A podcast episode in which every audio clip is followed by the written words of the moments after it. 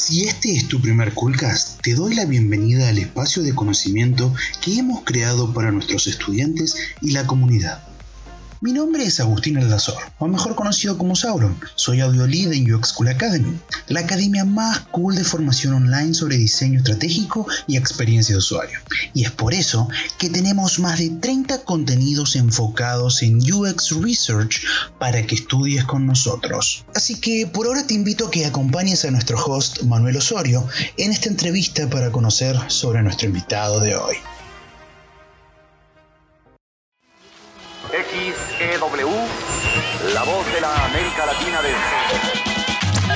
Esto no es un podcast cualquiera. Esto es Coolcast, el espacio de conocimiento creado por UX School Academy. En UX School Academy encontrarás rutas de aprendizaje que harán de ti un mejor profesional de diseño. Únete a la comunidad y forma parte de esta gran experiencia en UX School Academy, inspirando hoy a quienes diseñan el mañana. Hola comunidad de UX School Academy, estamos aquí nuevamente mitad de semana, miércoles, y para mí siempre es un placer saludarlos. En esta ocasión nos acompaña Ixazo Mediavilla, quien es una de las Cool Teacher que nos acompaña en la certificación en fundamentos de UX Research. Ella va a estar con nosotros contándonos un poco sobre su experiencia laboral y cómo fue para ella hacer parte de esta certificación. Hola Ixazo, ¿cómo estás? Hola, buenos días. Encantada de estar aquí con vosotros. Bueno, buenos días para mí, buenas tardes para ti, Saso. Eso es, sí, sí. Cuéntanos, por favor, para quienes no te conocen, ¿quién es Ixaso Mediavilla? Una pregunta así muy profunda. ¿Quién es Ixaso? Vale, bueno, pues yo soy Ixaso, soy de Bilbao, del, del, País Vasco en España, pero vivo en Madrid, que llevo ya aquí muchos años y trabajo como user researcher en Cabify. Llevo muchos años trabajando en investigación, eh, investigación con usuarios en muchos sectores, pero bueno, ahora estoy más centrada en movilidad. Ixasu, siempre me gusta tratar de hacer recuerdos de las personas que hacen parte de estos episodios y quiero que me compartas qué recuerdas de tu infancia, cómo fue la infancia de Ixasu. Pues mi infancia, pues siempre, creo que la infancia de todos son siempre buenos recuerdos. En concreto, yo pienso en mi infancia, pienso mucho en Bilbao, en mi tierra, que la echo mucho de menos, y al final allí pues tienes como mucho ir al monte, mucho más naturaleza que igual aquí, también tienes el mar. Eh, sí, la verdad que son todos buenos recuerdos de, de esa época. ¿Y qué te hizo migrar, salir de Bilbao y estar ahorita en otra parte? Pues bueno, en un primer momento quieres conocer eh, otros sitios, al final eh, te gusta mucho donde vives, pero te gusta mucho más cuando estás fuera y todo lo que echas de menos y la nostalgia, entonces realza lo que te gusta de tu ciudad. Eh, pues bueno, sí, conocer un poco mundo. Estuve primero viviendo en Londres antes de venirme a Madrid y, y ahora estoy aquí básicamente por trabajo. Listo, Ixaso. Y ya en este recorrido profesional que llevas un buen tiempo ejerciendo la disciplina de la investigación, mirando en retrospectiva y, qué consejo le darías en caso tal que te, encuentres con alguien como Manuel Alejandro y te pregunta, Ixaso, ¿qué, ¿qué podrías aconsejarme yo que estoy por iniciarme en la investigación?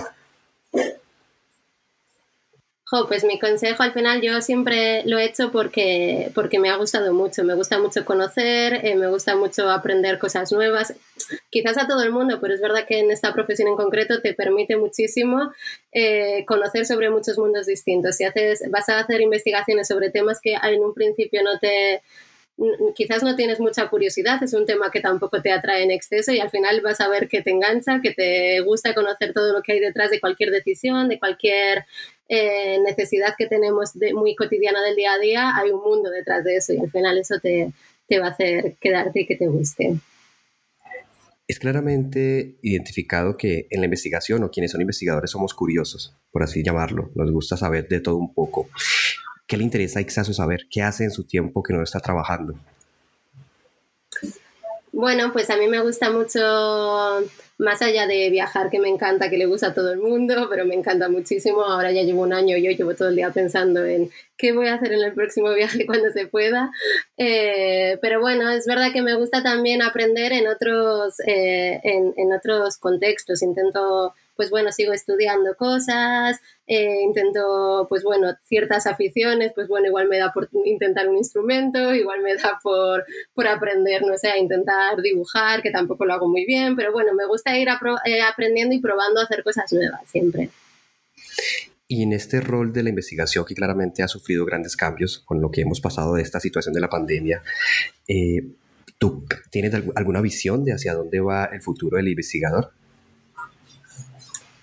Pues yo creo que ahora es cuando más falta que nunca hace, y porque el mundo lo conocíamos de una manera, ahora claramente ha cambiado muchísimo, muchas de las eh, de nuestras formas de pensar, de nuestras formas de decidir han cambiado por completo y es el momento de reaprender por qué actuamos de la forma que actuamos. Entonces creo que justo ahora es cuando más falta hace que, que hayan roles de este tipo. También creo que las empresas se están dando cuenta y cada vez veo más, más eh, ofertas y más movimiento en este sentido porque sí, hay que entender estas nuevas necesidades que han surgido, cómo se pueden abordar desde, desde cualquier sector que haya que, están todos afectados. Y con base en lo que me dices, Ixaso, y, tu experiencia, si alguien desea iniciarse en esa disciplina, ¿consideras que, que debería decir, cómo haría el primer paso? ¿Por dónde comienza alguien para, para incorporarse en el mundo de la investigación? Hay muchas, hay muchas vías de, incorporarse, porque al final en este sector sí que es un sector tradicionalmente que viene de ciencias sociales, yo estudié sociología y antropología, también eh, viene mucha gente de psicología, de sectores así, pero es verdad que, que, también hay mucho perfil que se ha ido transformando poco a poco, que ha ido conociendo a través de, pues si van, han ido creando un producto, han ido conociendo sus usuarios y al final han ido, han ido cada vez más eh, entendiendo que es necesario profundizar en lo que ellos necesitan. Entonces, si quieres empezar, pues bueno, hay mil disciplinas a, través de las que empezar, más centradas ya en investigación de usuario o más centrada entre una disciplina más tradicional de, estudios de ciencias sociales.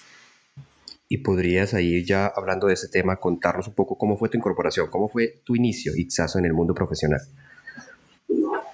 Bueno, pues yo eh, ya centrado en el, en el, a nivel profesional, yo estudié un máster de investigación social, entonces empecé en una consultora de investigación de mercados, de estas muy grandes que trabajas para muchos sectores distintos. Me fui a otra muy parecida después. Y es verdad que estas consultoras eh, que son muy grandes, que trabajas para muchas empresas distintas, tienen un punto muy bueno que es que conoces sobre cualquier sector.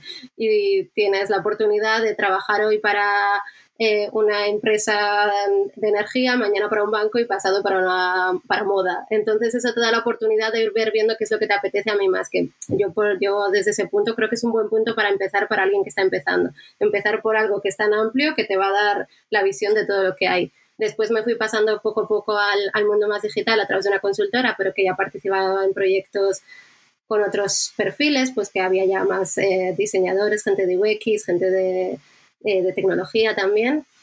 Y después ya llevo dos años y medio en, en Cabify, ya más centrada en, en movilidad, como te decía al principio. Y ahí la, experiencia del investigador claramente pues se menciona que es lo primordial, es lo primero por lo que todo proyecto debe iniciar. Pero desde tu rol, ¿consideras que el investigador debería estar transversalmente en algún otro proceso en el momento de diseño? A ver, para mí el ideal es que estuviese acompañando en todo momento durante un proceso de diseño. Que esté al principio es fundamental porque si no ya puede empezar todo torcido. si, no entendemos bien hacia dónde hay que ir o qué cosas van a marcar el, eh, pues luego la decisión de un usuario, pues está bien que esté al principio, pero cuantas más veces aparezca durante el proceso, vaya acompañando y recordando lo que aprendimos y igual chequeando ciertas dudas que vayan surgiendo y luego, pues bueno, ya al final siempre suele aparecer también para estos eh, arreglos finales y matices que haga falta. Pero sí, creo que siempre va a ser beneficioso que esté, que esté durante todo el proceso. Listo. Y ya ahorita vamos a entrar un poco en materia de lo que haces en tu, en tu día a día. Trabajas claramente en Cabify. Eh, si es posible, cuéntanos por favor más o menos cómo se han conformado los equipos, cuántas personas hay en investigación, cuántos investigadores pueden llegar a ser. Vale, nosotros, bueno, estamos en, eh, en, Madrid, está la oficina central, entonces el equipo de investigación está aquí y ahora estamos nueve personas en el equipo. Que no sé comparado con otros equipos, pero es verdad que en otras empresas que yo he conocido cuando estaban consultoras, eh, el nuestro es mucho más grande. Así que a ver si empieza a ser la tendencia de que sean equipos más grandes, porque mi percepción es que somos nueve, pero somos muy pocos, porque hay muchísimas necesidades continuamente, sobre todo ahora que de, que de repente todo el mundo de, la movilidad ha cambiado, hay necesidad por todas partes de investigar a todos los niveles. Nosotros en Cabify eh, trabajamos para los usuarios finales, para los que utilizáis la aplicación, pero también para conductores y también para empresas. Entonces, al final son casi como si fuesen no tres empresas distintas, pero son tres aplicaciones distintas con cosas completamente diferentes para cada uno. Y, nosotros estamos un poco organizados así, en función de, aunque mm, hacemos proyectos de todo tipo, estamos eh, el equipo de investigación organizados por links, los llamamos, que pues hay una persona que está más pendiente de las necesidades de la aplicación de conductores, una persona más pendiente de, las de la aplicación de usuarios, para no perdernos, no perder sobre todo el hilo de lo que está pasando y tener en cuenta, oye, que estáis haciendo este proyecto y nosotros tenemos información sobre esto. Porque al final, más allá de, de hacer proyectos, que es lo que tenemos que hacer, también tenemos que estar muy pendientes de que nuestro conocimiento se utilice, que estar al tanto de lo que están haciendo para incorporar posibles preguntas en proyectos que vayamos a hacer a futuro. Entonces, entonces por eso nos hemos organizado de esta manera. Bueno, ahí tú eres parte del equipo de Cabify de Madrid, pero Cabify claramente tiene presencia en otras partes del mundo. Eh, ¿El equipo que tú mencionas de nueve personas es el de Cabify Global o es solamente el de Madrid? Es el de Cabify Global. Nosotros antes viajábamos a hacer, eh, cuando hacía falta hacer un proyecto en, algún otro país, ahora en remoto todo, pero sí, es global. Al final Cabify es una empresa muy presente en muchos países, pero no hay tantísima gente trabajando. En, bueno, que sí hay, pero al final estamos en un edificio de cuatro plantas en Madrid y luego hay oficinas locales más para las operaciones, marketing, etcétera. Eso, eso que acabas de mencionar claramente es el reto y el miedo tal vez de muchos profesionales que inician y dicen ellos, pero nos preguntan a nosotros, ¿cómo hago yo, si voy a ser investigador, para conocer lo que está pasando en otra latitud, si estoy a metros y kilómetros de distancia? ¿Qué podrías tú, por favor, contarnos al respecto? Eso tiene, el, estar en otra latitud tiene ventajas y desventajas, porque por un lado eh, eh, la mirada del investigador tiene que ser siempre neutral y el eh, olvidar lo que conoces para recoger la información de una forma más objetiva y es verdad que nos pasa muchísimo el estar en Madrid y trabajar para tantos países de Latinoamérica. Yo al final no conozco nada de estos países, bueno, cada vez un poquito más, pero siempre te los van a tener que contar todo como si eres nuevo y eso es muy positivo para que luego no seas, no sesgues la información que recibes.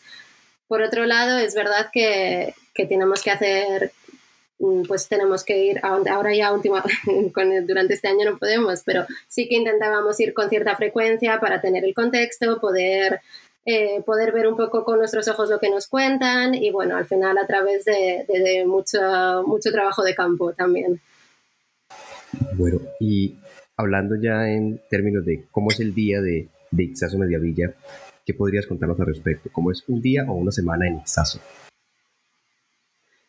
A nivel eh, profesional. Correcto, sí. Vale.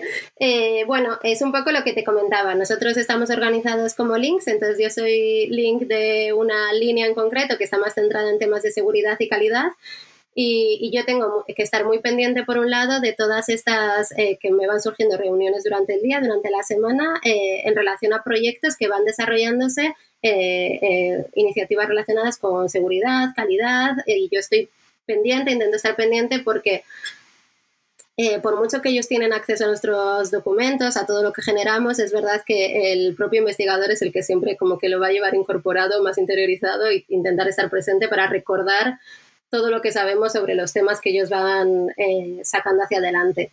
Eh, por otro lado, pues bueno, siempre tenemos proyectos en marcha, entonces, pues bueno, tenemos eh, que hacer mucho trabajo de campo. Además, como trabajamos con, con todos los países de Latinoamérica, muy habitualmente un día mío puede empezar pronto, pero también puede acabar tarde, porque al final hay que adaptarse al horario del entrevistado. No podemos asumir que la gente va a hacer entrevistas a las 6 de la mañana. Entonces, pues bueno, si lo tienen que hacer a sus 6 de la tarde, pues igual son mis 12 de la noche.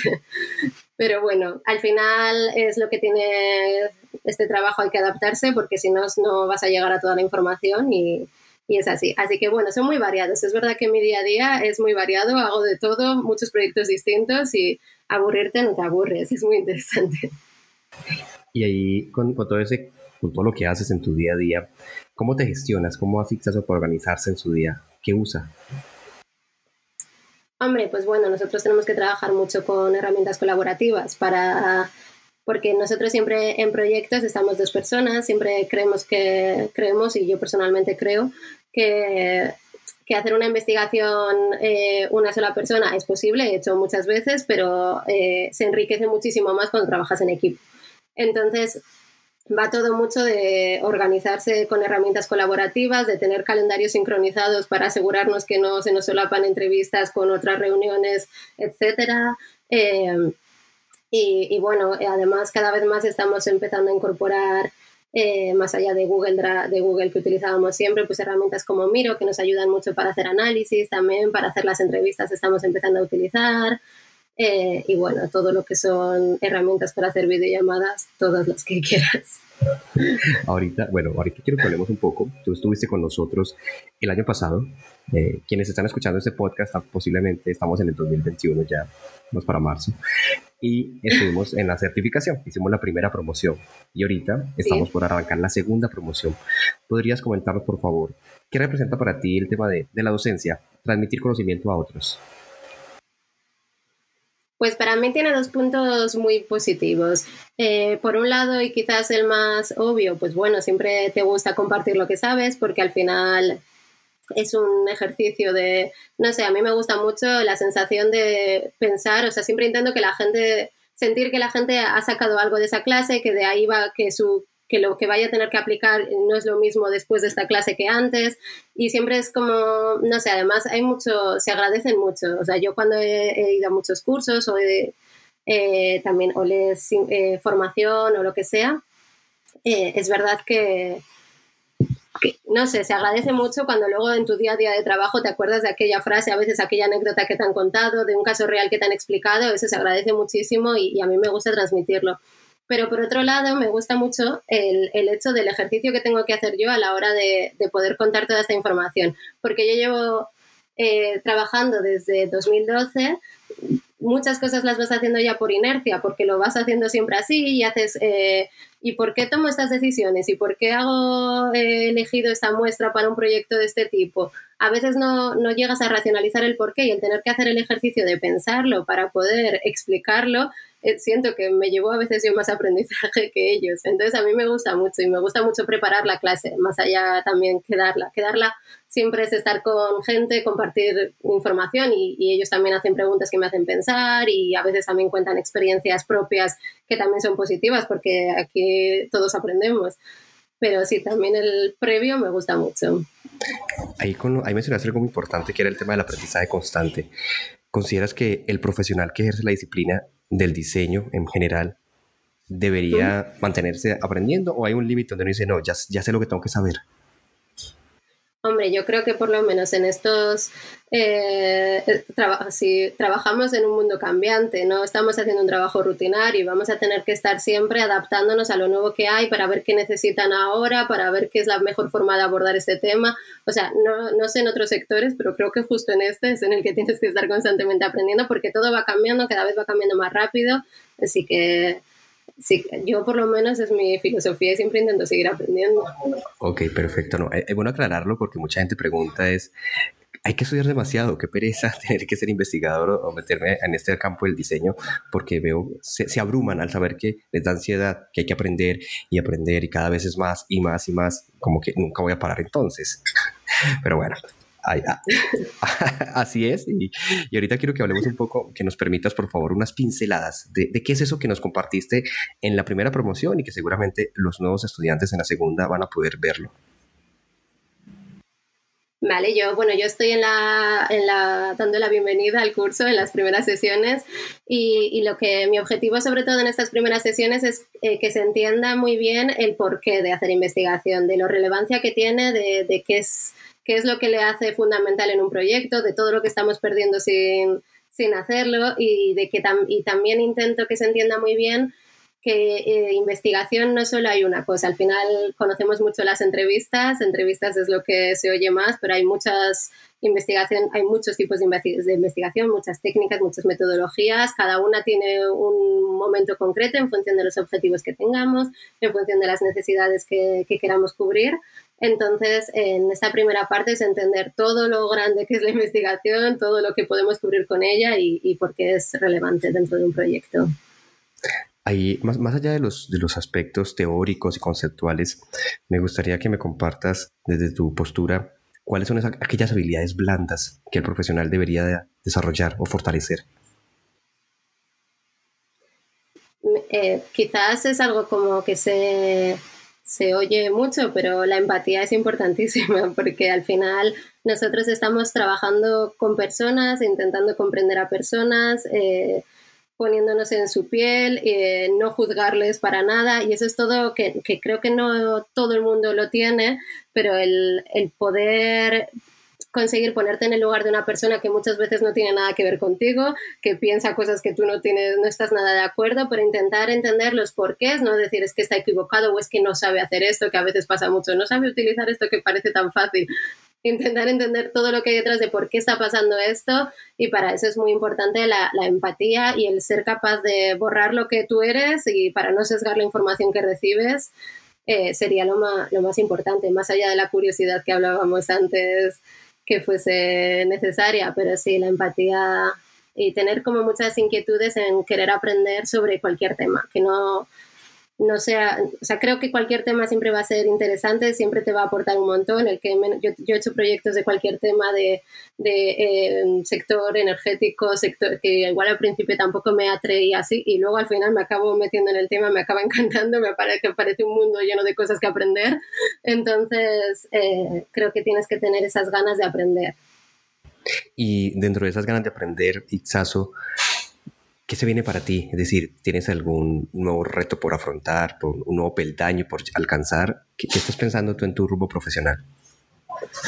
Bueno, lo primero que me viene a la mente ahora estoy intentando, bueno, estoy estudiando psicología poco a poco y bueno, es, el, es, es en lo que más siento que yo estudio sociología y antropología, es verdad que te ayuda mucho a entender todo lo que es alrededor del, de la perspectiva más social de un individuo, pero bueno, más a nivel emocional quizás no se profundiza tanto, entonces es como que lo que más me apetece entender, siempre pensando en esto de comprender el por qué una persona hace las cosas. Eso por un lado, y, luego por otro, pues a nivel...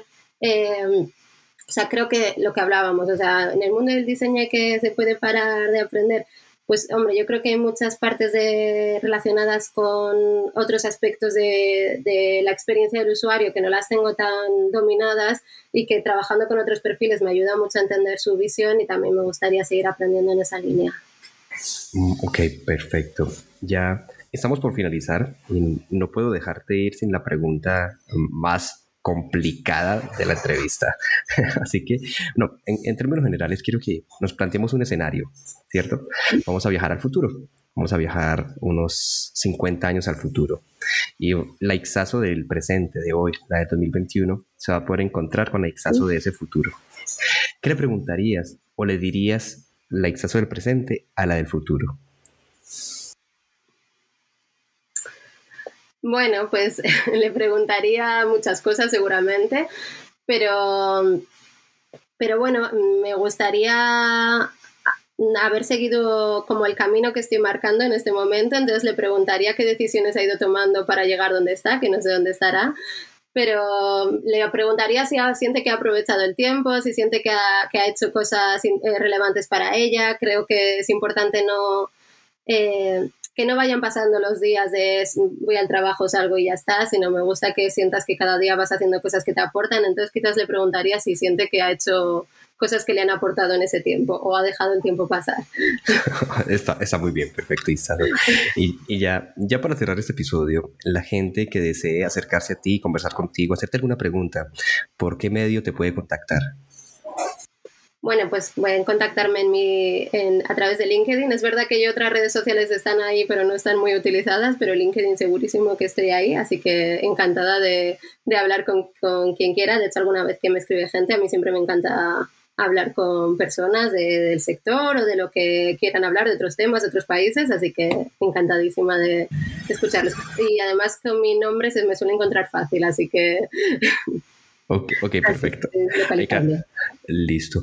Gracias, gracias por ese espacio. Ya hemos finalizado esta conversación. Para mí fue un gusto tenerte aquí y yo creo que ya la invitación es Ixazo a que las personas se, se, inscriban, te conozcan, disfruten contigo tus clases. Ahorita en marzo, la segunda semana de marzo, iniciamos la segunda promoción. Así que ya para despedirnos, Ixazo, ¿alguna recomendación que puedas decirle a esas personas de por qué deberían hacer esa certificación y conocerte?